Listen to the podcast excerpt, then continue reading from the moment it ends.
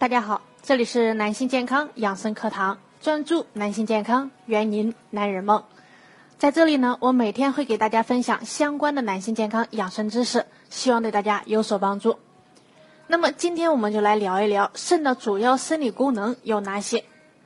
我们的机体每天都进行着复杂的生物代谢，摄入外来物质，然后进行分解、合成、代谢，供机体所需。但是同时呢，又必须将机体在新陈代谢中产生的各种代谢产物排出体外。而这些代谢产物和毒性物质的排泄，主要是由肾脏来完成的。下面呢，给大家总结一下肾的主要生理功能都有哪些。首先，第一方面就是储藏精气，为人体的生殖、造血、生长发育、防卫病邪的基础物质。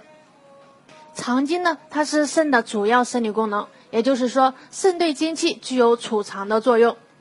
肾对精气的储藏，主要是为精气在体内充分发挥其应有效应创造良好的条件，从而不使精气的无故流失，影响机体的生长发育和生殖能力。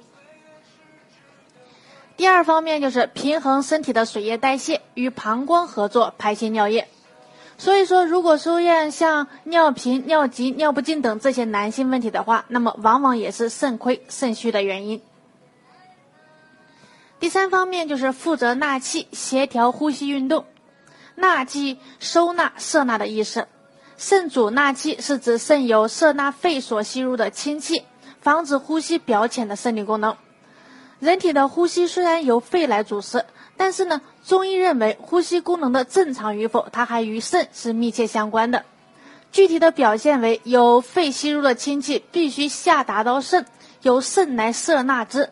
这样呢，才能够保证呼吸运动的平稳和深沉，从而保证体内外气体得以正常的交换。实际上，肾的呃肾主纳气是肾的封藏作用在呼吸运动中的具体表现。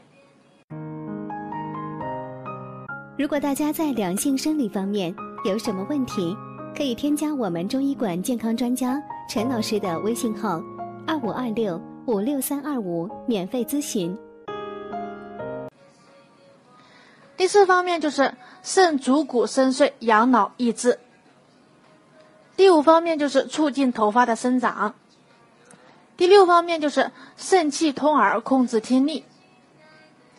第七方面就是控制二阴的开合。好了，以上就是今天的分享，希望各位男性朋友们都要重视自己的身体健康。好了，我们这期的话题就讲到这儿了。如果你还有其他男性方面的问题，也可以在节目的下方留言给老师，或查看专辑简介联系老师。老师将以最专业的知识为你免费解答。老师朋友圈每天也会分享一些男性健康的养生知识。我们下期节目再会。